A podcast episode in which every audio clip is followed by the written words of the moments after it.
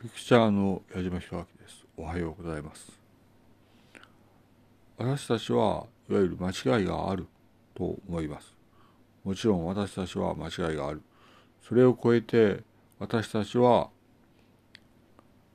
私たちの責任の範囲内で人事を行う。これは確かなことだと思います。私たちは私たちの責任範囲内において人事を行う。このようでありましょうと思います。私私たちはまあ責任ある立場だということで実力のみの人事を行いましょうと思います。これは相変わらずですねと思いますねと。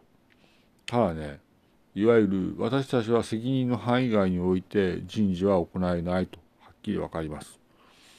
つまり私たちは責任の範囲外において人事を行ってはならない。これは厳重に注意したいと思います。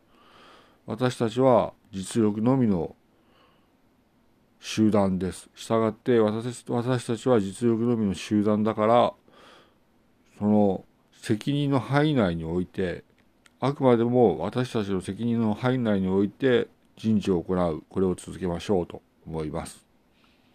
矢島でした。失礼します。